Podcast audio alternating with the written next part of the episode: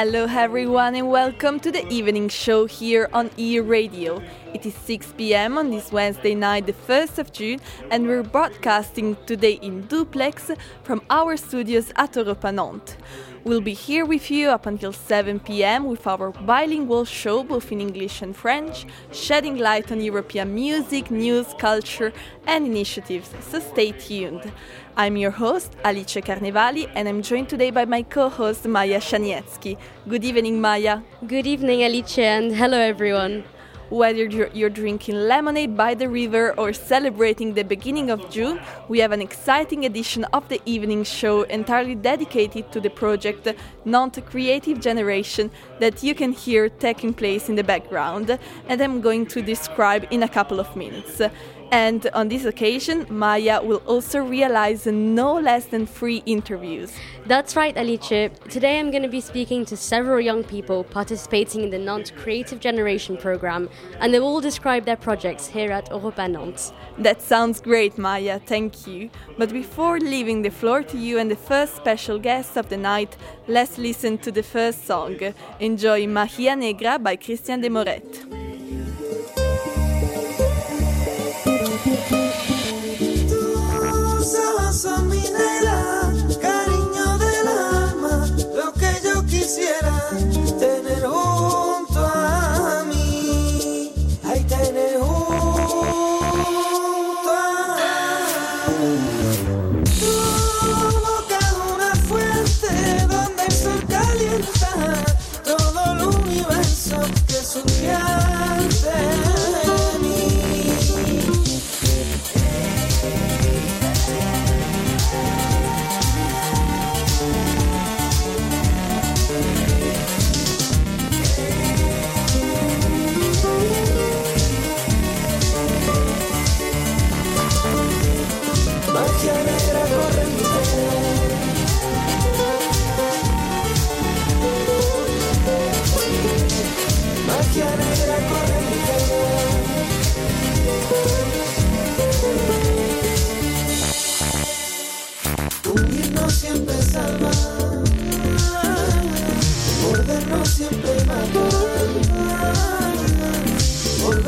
siempre basta.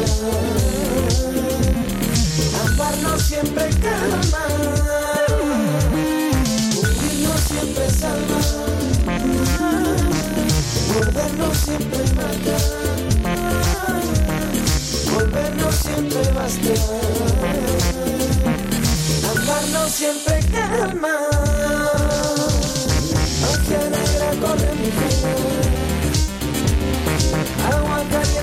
And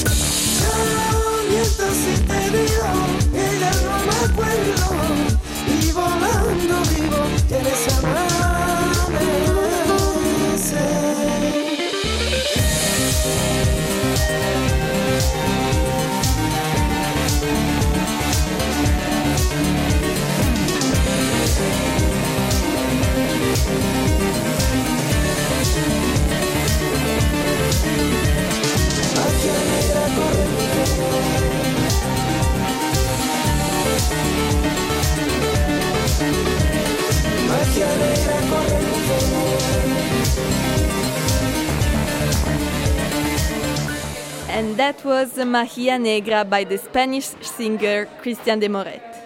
If you like this song as much as I did, make sure you check out his website.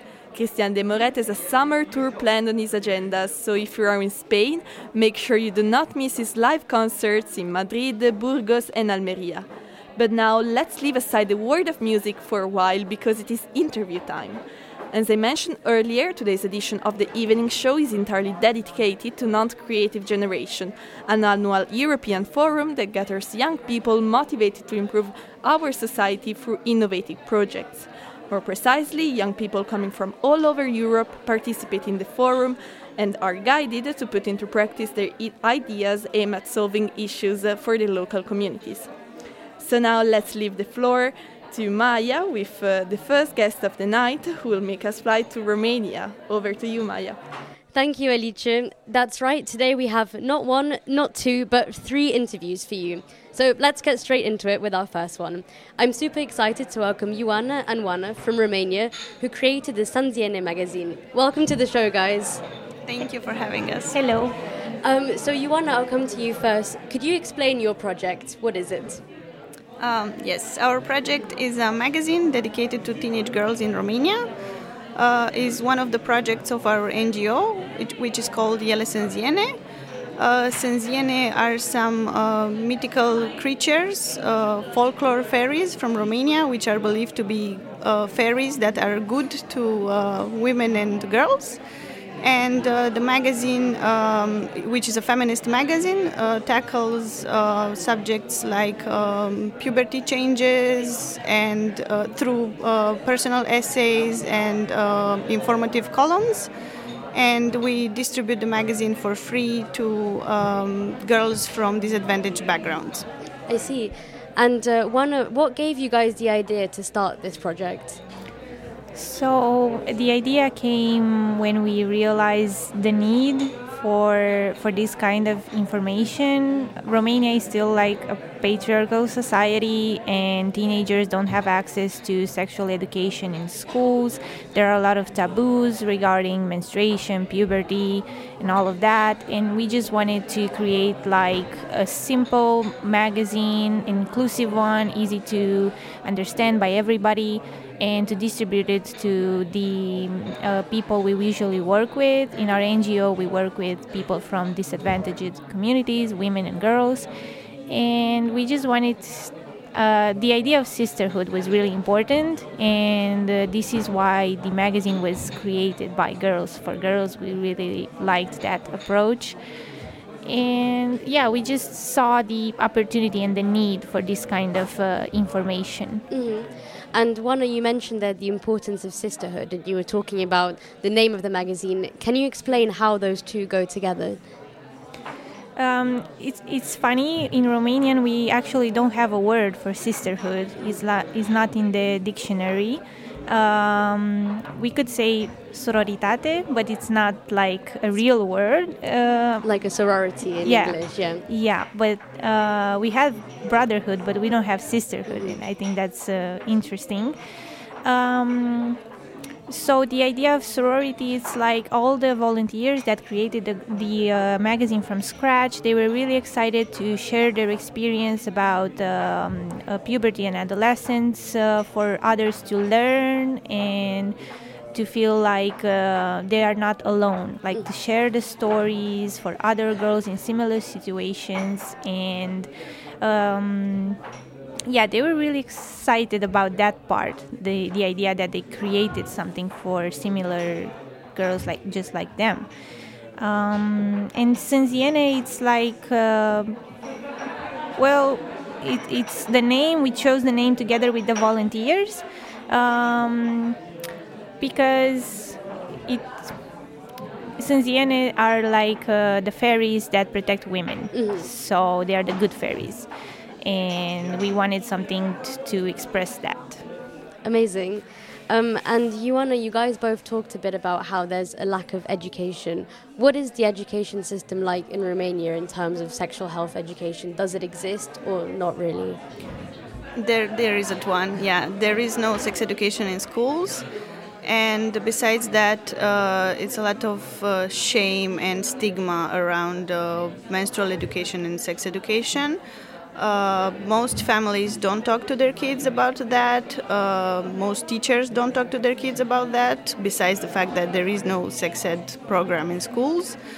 Uh, so kids grow up without knowing uh, about normal stuff, about normal changes their bodies go through, and um, the ones that have access to internet, they end up learning about that from the internet, from sources that maybe you know they are not so good so they don't know exactly uh, they don't have valid or correct information and some who don't even have access to internet. They don't know exactly what is going on.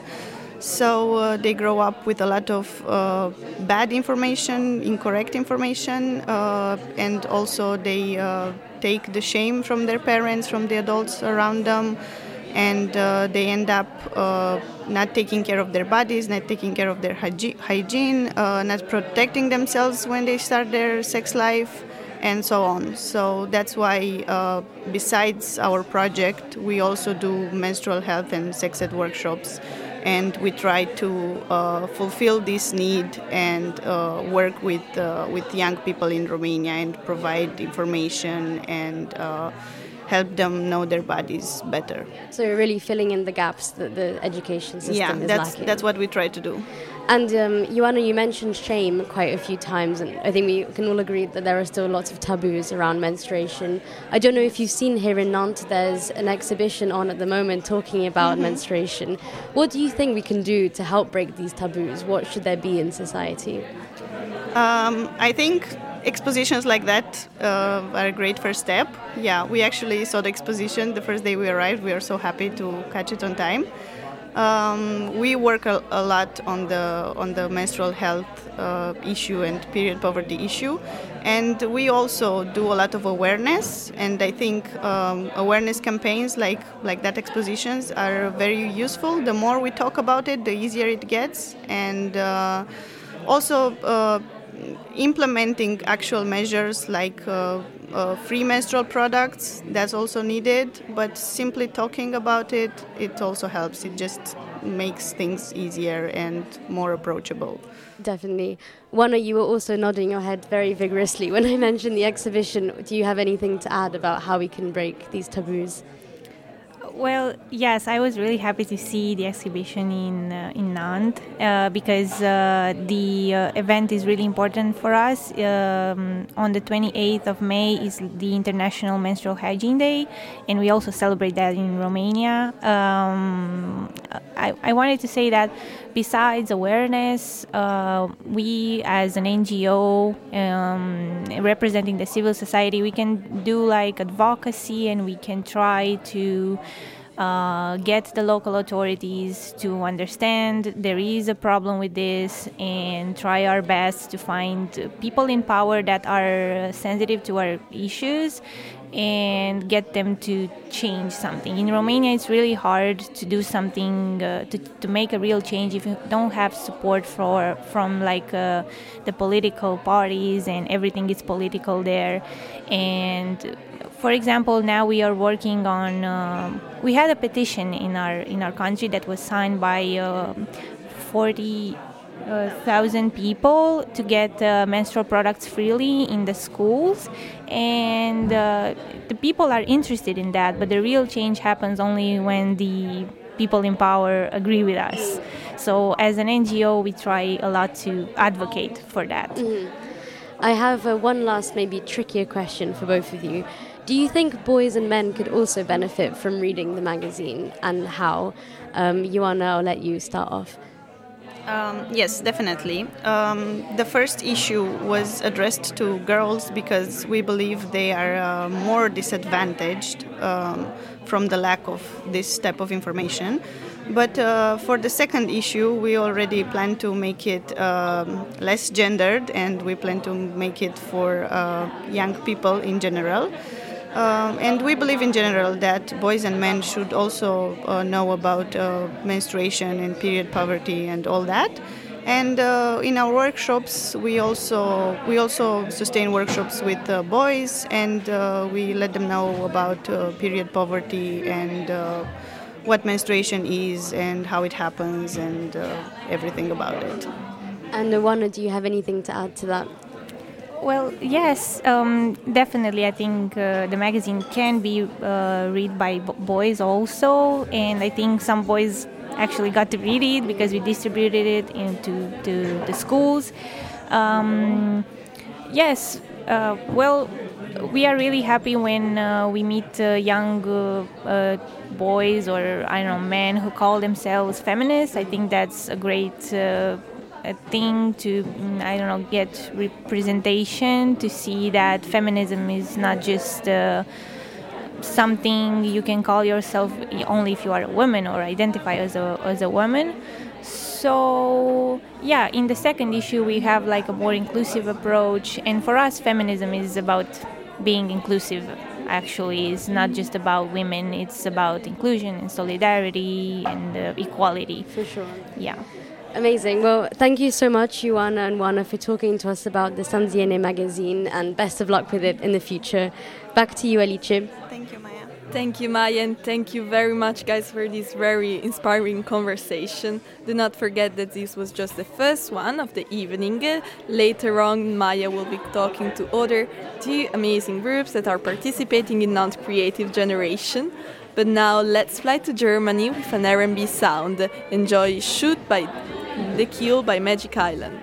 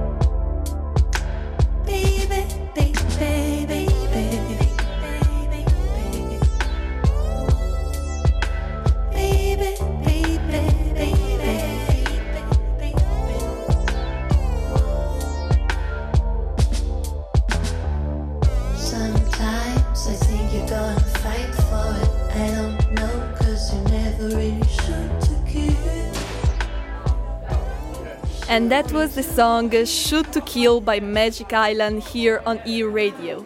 As always, let's leave aside the world of music for a while to get informed for our European Press Roundup. Première étape de notre voyage dans l'information, c'est Copenhague.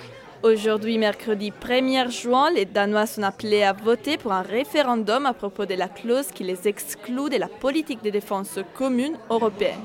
Le Danemark est en fait le seul pays membre de l'Union qui ne s'engage pas dans la politique de défense régionale. Cela veut dire que le Danemark ne participe pas aux réunions sur ces sujets, ne finance pas les missions à l'étranger et n'investit pas dans les missions militaires. Mais le contexte de la guerre en Ukraine pourrait changer cette situation en introduisant les Danois dans la politique étrangère de l'Union. Draper les pourcentages, 44% des Danois seraient en faveur de renoncer à la clause d'exclusion du Danemark de l'Union, mais le taux d'abstention sera probablement historique. Deuxième étape, Rome. Pas de bonnes nouvelles pour l'Italie Maya. Le taux d'inflation annuel a augmenté jusqu'à 6,9% selon l'Institut Istat. Cela devrait être un nouveau record à temps pour la première fois en 36 ans. Les données enregistrées sont dues à l'augmentation du prix d'énergie et des nourritures liées à la guerre en Ukraine. Le ministre du Travail, Andrea Orlando, affirme que maintenant, pour éviter une récession économique, il faut augmenter les salaires. Cependant, il faut le dire, depuis 1990, les salaires en Italie ont diminué de 2,9%. En direction Tirana à présent. L'Albanie a perdu son procès devant la Cour européenne des droits de l'homme de Strasbourg concernant la ségrégation des enfants roms dans les écoles. Les gouvernements doivent en fait payer 4, euh, pardon, 4 500 euh, euros à familles touchées par cette discrimination dans les domaines éducatifs. Le nouveau système d'enregistrement scolaire prévoit en fait un enregistrement par résidence, ce qui pose des grands problèmes aux enfants des familles roms. D'après la Cour, le gouvernement a failli éviter la ségrégation des enfants roms et égyptiens, même en sachant ce qui s'était en train de se passer dans les écoles.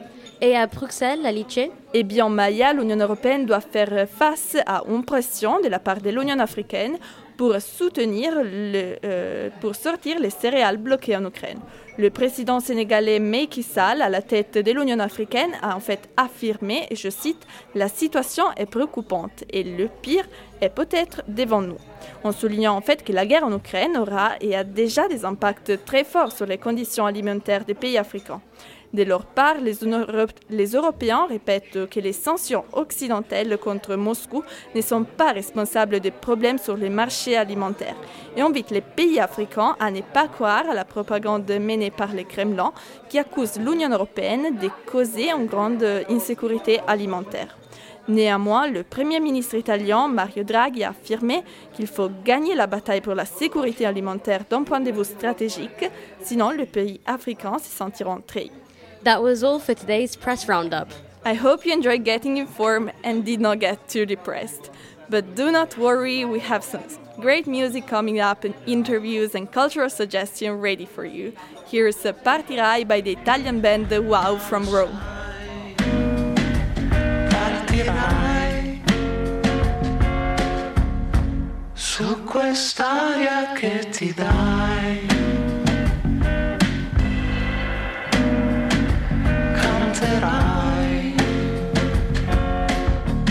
Che se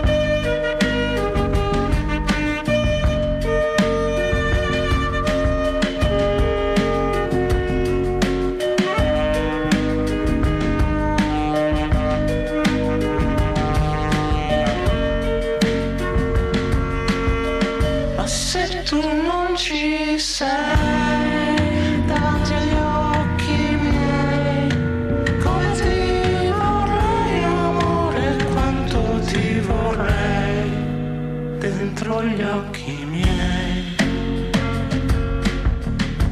Non so ancora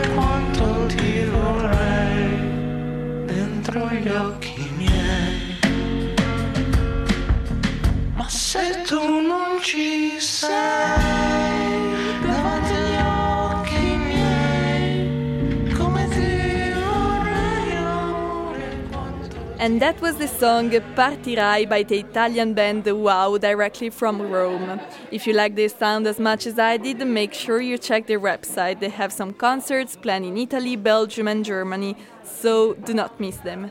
But now it is time for me to leave the floor to my co host Maya for a second interview of the day on the occasion of Nantes Creative Generation, this time direction Azerbaijan. So over to you, Maya. Thanks, Alice. It's time for interview two of the night, and as you said, we're heading over to Azerbaijan now to hear about the Safe Routes project. So let's welcome Rashad and Balak Khanim to our mic to hear more about it. Welcome, guys. Hello. Hello. So, um, Rashad, I'll come to you first. Could you explain your project? Just introduce it. Yeah, thank you, Maya. Thank you for opportunity to present our project. Um, yeah, Safe Routes project is uh, implemented by the School for Leaders Alumni Initiative Group. The aim of the group is to publicize the daily sexual harassment of the women on the streets in Azerbaijan and to ensure that users can travel to any destination on safer routes where such incidents are less common. Uh, what's the problem?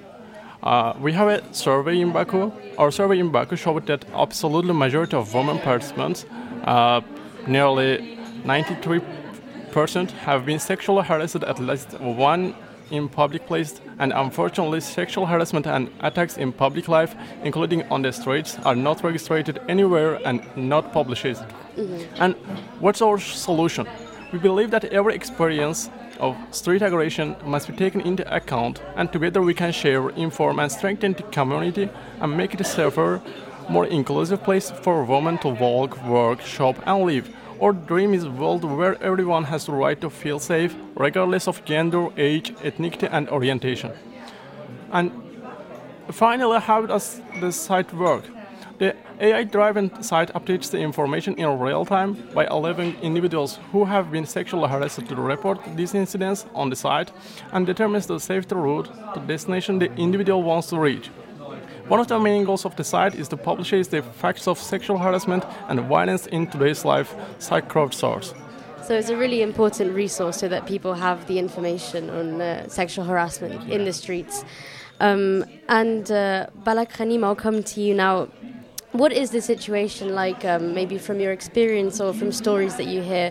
How unsafe is it for women on the streets? So I would say totally unsafe because, as my friend said, just we have surveyed more than thousand women in Baku and regions. I am from small town village, and we surveyed women who said that every day they experience this almost every day, and whenever they leave their house, they feel insecure because this will happen. They know it's not a possibility; it's a kind of the reality that they will face. And from my personal experience, I experienced this many times, and this is the reason sometimes why I put my headphones on. I don't listen to music, but I just want to not to hear those weird things from the people. They catcall, they say this and that, and this really puts a psychological pressure on me because I don't want to hear any of those. Even if they, then they say, "Look how weird she is," or it might be even not from males, also from females who just um, do body shaming or something.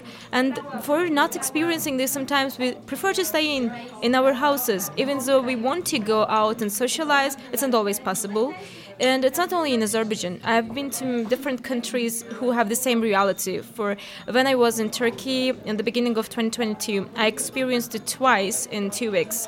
Although I have not been talking to people, or I was not different from those in Turkey because really we are similar in style and appearance, we still experience this. And it's not because of our gender, it's because of stereotypes that are in place. Definitely. Um, as you mentioned, it's not just a problem in Azerbaijan. I'm from the UK. This happens in the UK as well. What do you think we could do as countries to unite together to combat this problem? We actually, as a project, as an initiative, are negotiating currently with the government. What we want to do is to transit our database to government to make sure that they understand what the problem is and what are the reasons for these problems.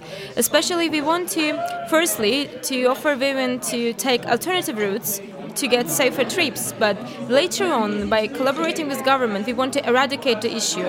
Like if this street is not safe because there are not street lights, then they can install street lights. If this is because there should be a temporary police station to make sure that males think twice or step back before harassing someone, then a temporary police station should be there, especially after 6 p.m. in the evening.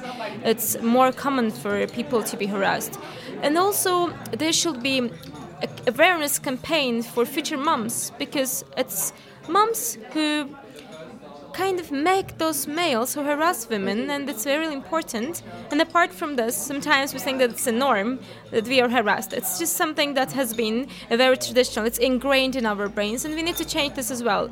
For this, we support women psychologically too. We offer them psychological trainings, like not training, informal spaces for them to come and speak about their situation and share. And also, we have mentors who support them in that, and who just want to stay aside and also get some support. They, they can also read our blogs that we share in um, Azerbaijani mainly because our current uh, target group is Azerbaijan. But later on, they will be translated to English too and shared because sometimes when we are in a tense situation, we don't see, we don't understand what happens because our stress level goes up and we start to be led by rage, not by our brains. So we also need to know how to reasonably act in a situation when we are harassed. We just need to say, please stop this, but we don't. We just go away, walk fastly, and it's not also a way to avoid. It's just a way for them to do it more. Mm-hmm. For sure. Well, I was wondering if, um, as well as offering a place for people to report these harassments, whether you were offering any support for them afterwards.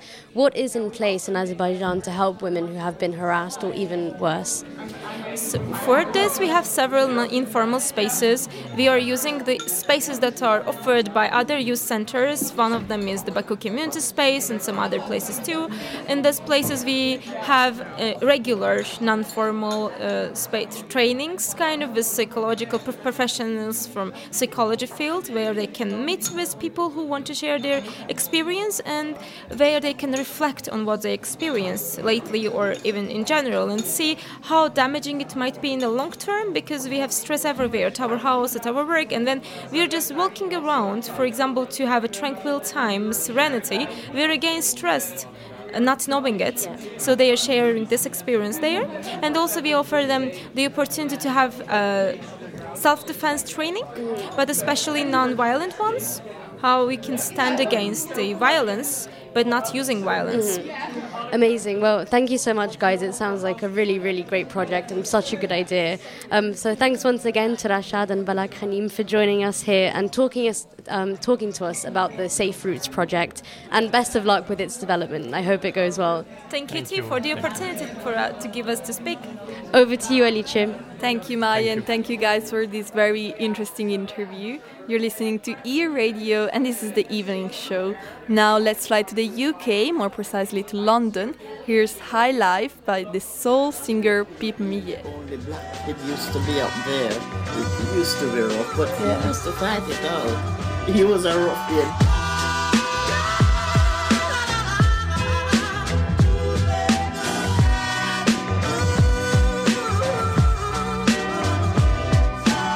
Tried to move on but got motion sick.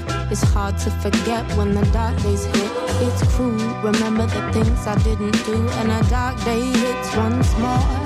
In disbelief at the depth of the skies. Can't open my eyes. Nothing holding me down, yet this weight inside reminds me I'm actually sinking. I've been thinking about the future. Feeling things I didn't used to. I was free. But after my fall, free to believe in words I didn't mean. Just to get by, I'd rather die than to cry. It's a hard life.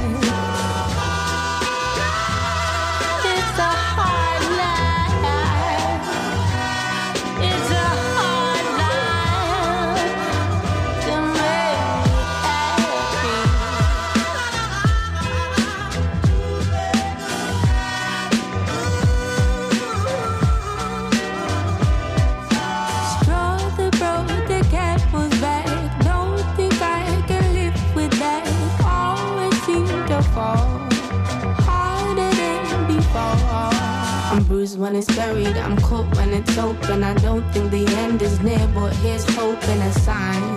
It won't be the last time, but the learning is making me stronger. A little longer. I've been waiting. All this shit's so frustrating. I was free, not anymore. Facing things from before. I tried to believe in words I didn't mean. Just to get by. I'd rather die than to cry. It's a hard life.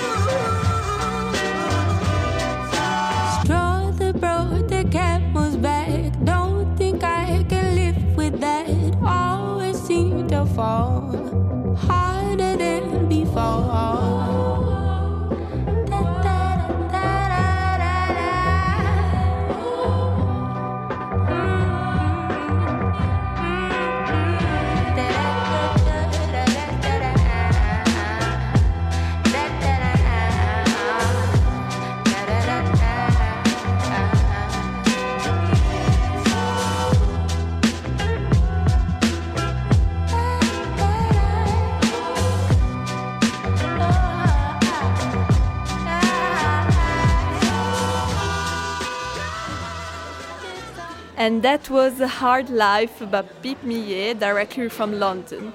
I hope this song helped you to relax and chill after a stressful day at work.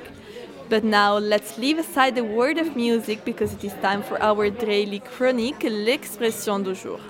Comme d'habi- comme d'habitude, on commence par une expression classique qu'on peut employer pour choquer nos auditeurs quand on est dans une situation pénible et difficilement sur- surmontable. Être dans les pétrins. Cette métaphore date du XVIIIe siècle et elle s'est rapportée au pétrin du boulanger dans lequel il faisait sa pâte. En effet, les pétrins étaient vraiment collantes et difficiles à défaire. Et d'ici vient l'expression pour identifier un contexte compliqué à surmonter. La deuxième expression de ce soir, c'est comme toujours une formule plus récente et parfaite pour s'intégrer à 100% dans la société française. Avoir les sommes, c'est-à-dire être dégoûté ou bien en avoir marre. Cette expression vient du mot arabe sem, qui signifie venant. L'expression est couramment employée dans plusieurs milieux et elle est devenue célèbre en relation avec la campagne qui visait euh, l'alcool au volant et disait si t'as pas des sommes, t'as pas les sommes. Donc, euh, si vous êtes en train de chercher un job euh, mais vous en avez marre et c'est trop difficile, j'ai les sommes du monde du travail est parfait pour vous. J'espère euh, que vous avez appris quelque chose de nouveau ce soir, mais maintenant il est temps de revenir dans notre playlist musicale. Next hit makes us fly to the east of Europe, so enjoy Book by Dima Pantushin and Sasha Lipsky.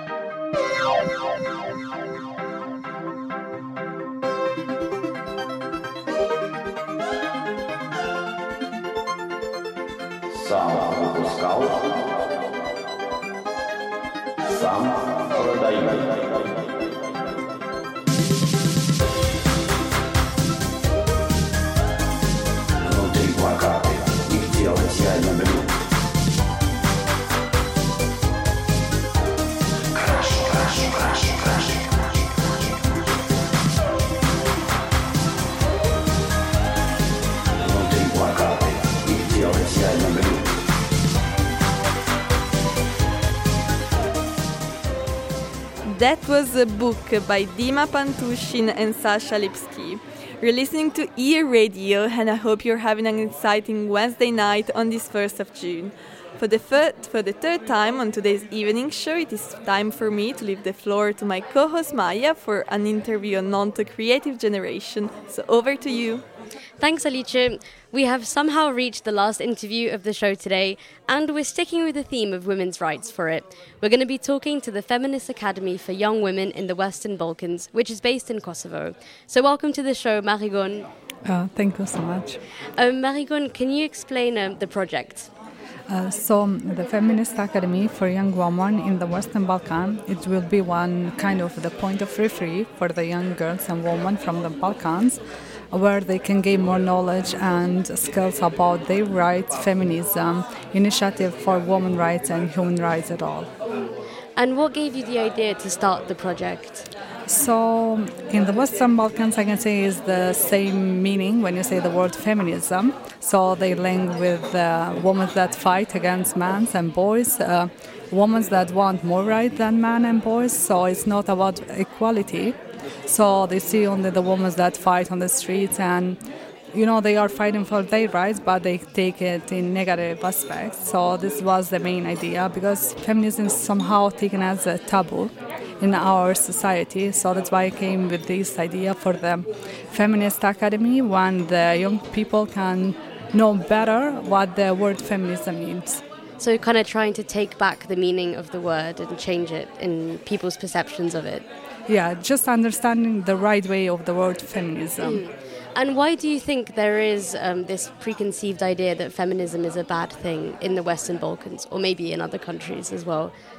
I think the situation somehow is kind of the same, not only in the Balkans but also in the other countries, uh, due to the fact that women are not participating at all in the decision-making processes or in the public life. So the percent is very low, or the average of their salaries when they give on the month is not the same as the men's and the boys. So I think the situation kind of the same, but we need to work in this field to change the situation and for the women to improve them in our society in the place that they deserve to have.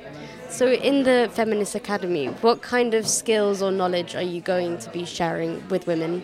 So they will, um, firstly, they will understand the word feminism, what it means, the human rights, and the places of the woman through the feminism and through empower them. So in general, it would be more about gender equality and for the human rights. Mm-hmm. And who's going to be teaching these things? How have you found people to take part in it? I thought to find people that are from the schools at age 14 to 22. So they will be on the age that they can understand and get more information easily and to understand things better. And do you think uh, men and boys could also benefit from learning about feminism? I think yes, because the, this academy will be to foster uh, cooperation between young women and girls because it's not enough if we tell the woman what are their rights. If also the boys and men do not know their rights at all, and they do not know that also the woman and the girls has the equal rights in every aspect of their rights. So we need both genders to be part of the academia so they can understand better for the rights of the woman. Mm. So I guess all work together to try and change the situation. Yeah, and also to foster cooperation. Mm. Um, as we were talking about, it's obviously not just specific to Kosovo or the Balkans in general, but it's something that's present in lots of different countries. How do you think these countries could come together to combat these problems? I think if we raise our voice for our rights, for the human rights, and for gender equality, I think we can change the situation. But if we don't talk, we don't fight for our rights, the situation cannot be changed. And my final question is what hopes do you have for the future of women's rights in Kosovo? Um, I think that one of my dreams is to see the woman on the places that they deserve, to see the woman as equal as man and every public life and every decision-making processes. So it's not the situation that can be changed only in Kosovo, but we need to change the situation in every country. So to see the woman the place that they deserve to have. Do you mean in politics or public life? Yeah, in politics and decision-making processes. Mm. Amazing. Well, thank you so much, Marigon, uh, for talking to us about the Feminist Academy for Young Women in the Western Balkans. And with that, we've concluded the last interview for this evening. But tomorrow we'll be back welcoming some more young people from Nantes Creative Generations to hear about their projects. So over to you, Alice. Thank you, Maya and Marigon, for this conversation that made us all fly to Kosovo. So now let's go back to our music. Next up is a duo composed of Anissa Kadeli and Roman Giron. She sings, he plays the guitar to create a folk sound. I personally love their scenic and humoristic lines, so let me know whether if you agree or not. Enjoy Attendant Dément by Bandit Voyage. To rock and roll, are you ready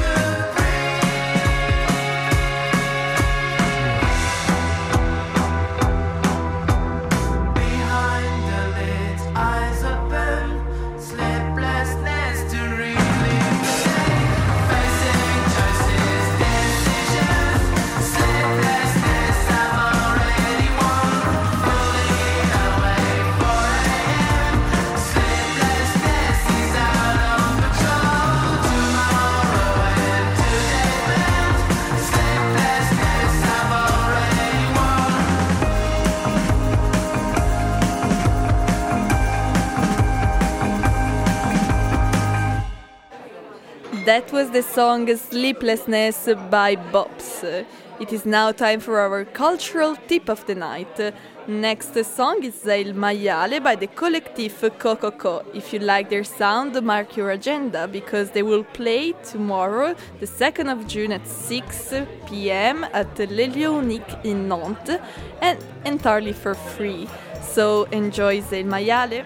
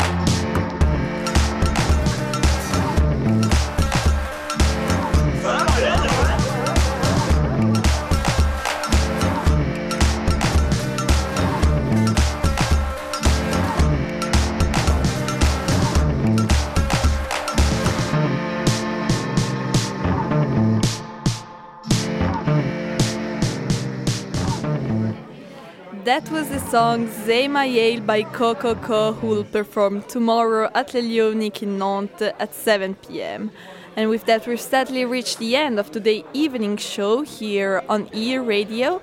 I hope you like this special edition of the evening show recorded in duplex at Europa Nantes the occasion of Nantes Creative Generation. And if you did, please tune in tomorrow at 6 pm, always here on EAR Radio, for a second edition of Nantes Creative Generation evening show. But for now, thanks to all of our guests that joined us here at Europa Nantes. And also thank you to my co-host Maya, who did three amazing interviews today, our tech director Eli, and Alban, our comms assistant. So here's the last song- for you, Baba Booms by the Jamaicans. Enjoy! It's Baba Boom time